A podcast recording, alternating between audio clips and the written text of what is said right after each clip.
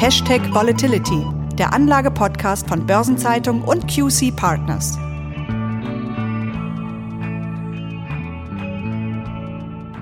Die Kapitalmärkte sind derzeit einigen Einflussfaktoren ausgesetzt, die mitunter zu einem heftigen Auf und Ab führen.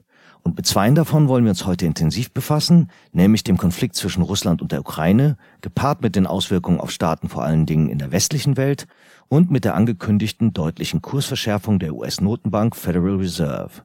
Und damit begrüße ich Sie herzlich, liebe Zuhörerinnen und Zuhörer, zu einer neuen Episode von Hashtag Volatility, dem Anlagepodcast.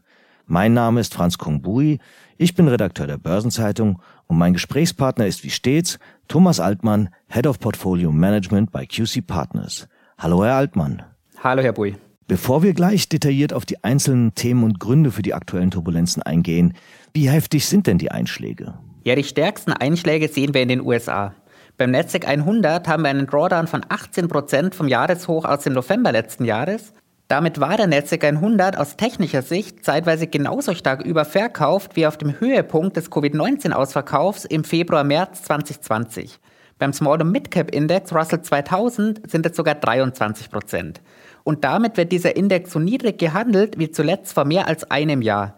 Da klingen die minus 8% beim DAX geradezu bescheiden. Aber bei dieser heftigen Marktreaktion muss ich natürlich direkt nach den Volatilitäten fragen. In den USA sind diese auch regelrecht explodiert. Der Volatilitätsindex des Nasdaq 100 ist bis auf 44 angestiegen. Und das ist gleichbedeutend mit dem höchsten Stand seit September 2020. Und wir müssen uns hier auch einmal vor Augen führen, dass der Volatilitätsindex des Nasdaq 100 in den vier Jahren von 2016 bis 2019 kein einziges Mal auf 40 Punkte oder mehr angestiegen ist. Ja, dann lassen Sie uns detaillierter auf die Ursachen für diese Turbulenzen eingehen. Eine Ursache ist die Krise zwischen Russland und der Ukraine.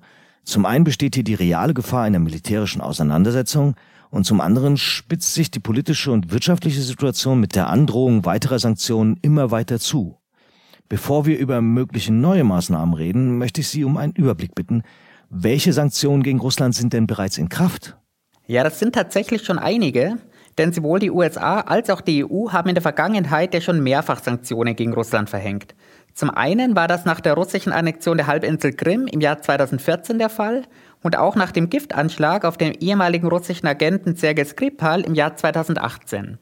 Wir sprechen hier unter anderem über eingefrorene Vermögen und Einreiseverbote sowie untersagte Geschäfte mit eben diesen Sanktionierten. Banken, die zu mindestens 50 Prozent dem russischen Staat gehören, die dürfen in der EU keine langfristigen Anleihen mehr begeben.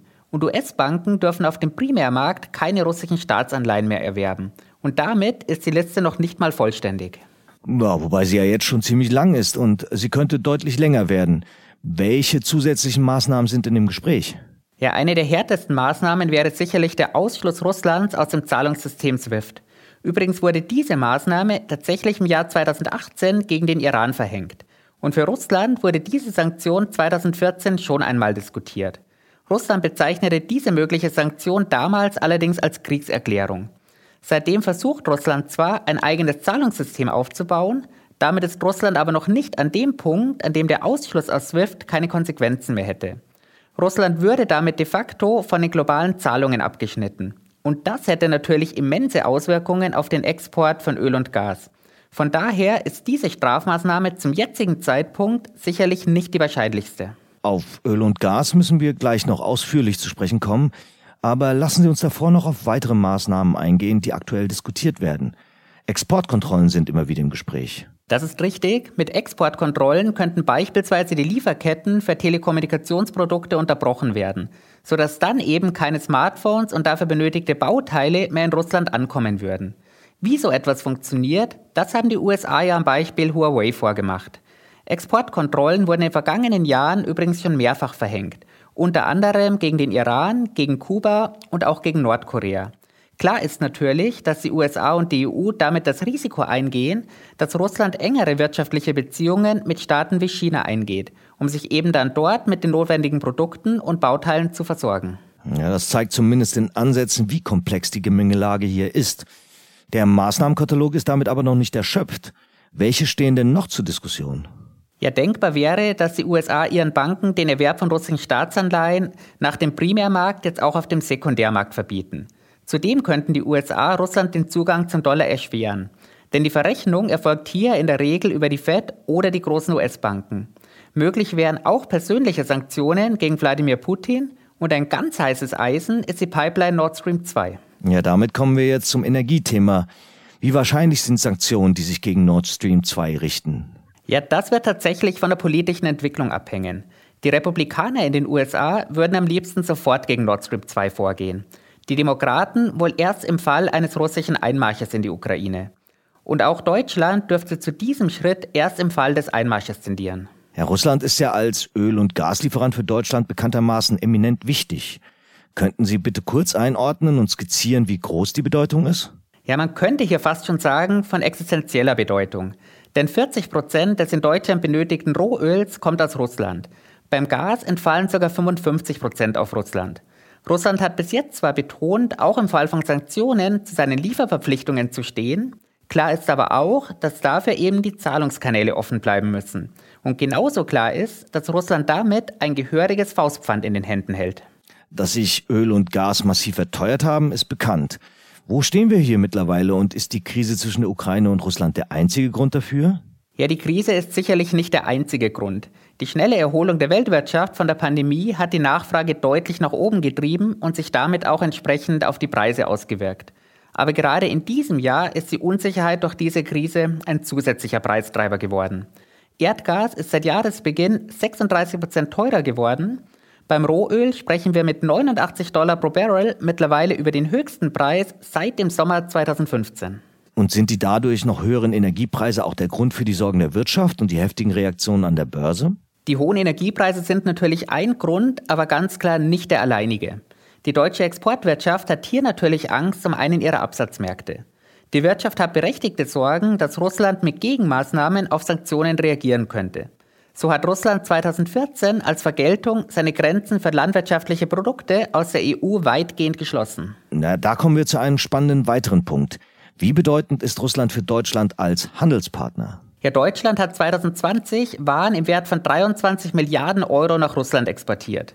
Das sind zwar deutlich weniger als die 38 Milliarden aus dem Jahr 2012, das reicht aber immer noch für Platz 15 auf der deutschen Exportliste. Die Schwerpunkte liegen hier bei Maschinen, Nahrungsmitteln, chemischen Produkten, Elektroartikeln sowie Autos und Autoteilen. Bei den Importen steht Russland sogar noch einen Platz höher auf Platz 14. Mit 21,5 Milliarden Euro war das Volumen 2020 hier ähnlich hoch. Dass dieses Volumen schwerpunktmäßig auf Öl und Gas entfällt, das wird jetzt sicherlich niemanden überraschen. Ja, das zeigt also, dass Aktienanleger hierzulande das Thema weiterhin im Auge haben sollen. Wie sieht das für die Anleger in Russland aus? Sehen Sie hier Auswirkungen? Ja, der russische Leitindex, früher bekannt als Mirkex 10, hat von seinem Allzeithoch aus dem Oktober letzten Jahres weg 26 Prozent verloren. Gleichzeitig hat auch der russische Rubel deutlich an Wert verloren. Zum US-Dollar lag der Verlust seit Oktober in der Spitze bei 16 Prozent. Und interessant ist hier, dass sich dabei die implizite Drei-Monats-Volatilität des Rubel von weniger als 10 Prozent auf mehr als 20 Prozent mehr als verdoppelt hat. Und das zeigt, dass die Börsianer weltweit also mit nachhaltigen Auswirkungen auf die russische Wirtschaft rechnen. Auswirkungen auf die Wirtschaft ist eine treffende Überleitung auf das zweite große Thema, das die Märkte beschäftigt und bewegt. Die US-Notenbank hat die Zinswende eingeläutet. Nach zwei Jahren nahe der Null wird die Fed im März erstmals an der Zinsschraube drehen. Das war im Vorfeld erwartet worden, dennoch gab es am Tag der jüngsten Zinsentscheidung erneute Turbulenzen. Woran lag das? Tatsächlich müssen wir hier genauer auf den Verlauf dieses Abends schauen. Denn das ist wirklich interessant. Um 20 Uhr deutscher Zeit wurde das Statement der Fed veröffentlicht. Und das entsprach eigentlich komplett den Erwartungen der Anlegerinnen und Anleger. Es hat ein Ende der Anleihekäufe Anfang März in Aussicht gestellt und einen ersten Zinsschritt zwei Wochen später eben bei der Märzsitzung der Fed. In einem separaten Statement hat die Fed zudem einen Abbau ihrer Bilanzsumme in Aussicht gestellt. Das bedeutet, dass die Rückzahlungen aus fälligen Anleihen ab einem gewissen Zeitpunkt nicht mehr vollständig reinvestiert werden. Details zu Umfang und Zeitplan ist die Fed hier allerdings schuldig geblieben. Aber Sie sagen, das Statement entsprach den Erwartungen. Was hat dann die Turbulenzen ausgelöst? Ja, das war die anschließende Pressekonferenz von Fed-Präsident Jerome Powell. Dort gab er sich als harter Falke. Er hat dabei gleich mehrfach betont, dass die aktuelle Wirtschaftslage nicht mit der von 2015 vergleichbar sei und deshalb der Zinserhöhungszyklus diesmal anders, also schneller ablaufen werde. Damals folgte auf die erste Erhöhung um 0,25 Prozent eine Pause von einem Jahr. Anschließend folgten Pausen von jeweils drei bis sechs Monaten zwischen den einzelnen Zinsschritten. Und vor allem die Aussage, dass er nicht ausschließe, auf jeder der kommenden Zinssitzungen in diesem Jahr an der Zinsschraube zu drehen, die hat die Märkte aufwachen lassen und aufgeschreckt. Denn es folgen in diesem Jahr noch sieben Zinssitzungen. Und zu Beginn der Pressekonferenz lag die Konsenserwartung bei vier Zinsschritten in diesem Jahr. Ja, Sie haben das zu Beginn jetzt ziemlich betont. Wo lag der Konsens am Ende? Am Ende der Pressekonferenz lag der Konsens näher bei fünf Zinsschritten in diesem Jahr. Und eine Anpassung um einen vollständigen Zinsschritt ist geldpolitisch eine Riesendimension. Deshalb ist auch nicht verwunderlich, dass die Märkte so heftig reagiert haben. Wie heftig war denn die Reaktion? Ja, die sehen wir wieder am deutlichsten beim Nasdaq 100. Zu Beginn der Pressekonferenz war der Index in der Spitze 3,5 Prozent im Plus. Ziemlich genau am Ende der Pressekonferenz lag er 1 Prozent im Minus. Und das macht einen Verlust von 4,5 Prozent in etwas mehr als einer Stunde. Und im gleichen Zeitraum sind die Renditen zweijähriger US-Staatsanleihen von 1,01 auf 1,16 Prozent angestiegen. Auch das ist eine außergewöhnlich starke Bewegung. Eines unserer Themen ist ja immer die Volatilität. Können Sie diese regelrechte Panik auch an den Volatilitätsindizes ablesen? Ja, hier ein ganz klares Ja.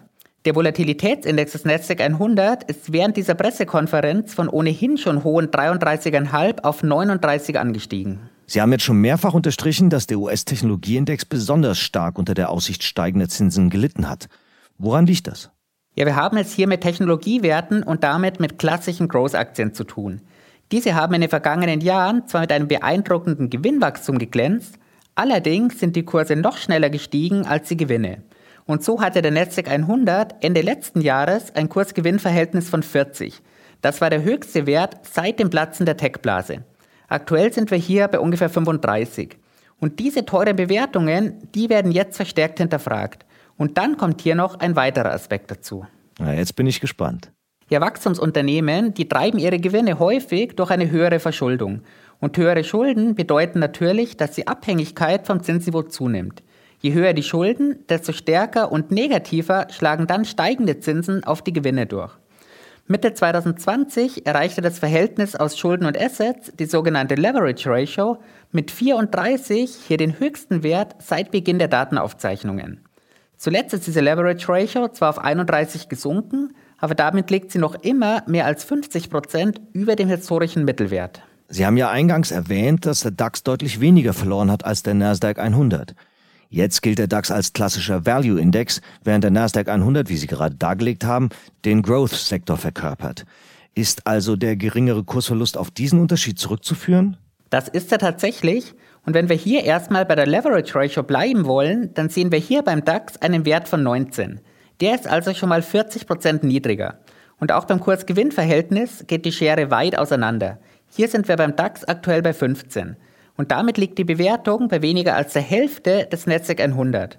Und diese Werte erklären ganz gut, warum der DAX als Value Index im aktuellen Börsensturm eben besser standhalten konnte.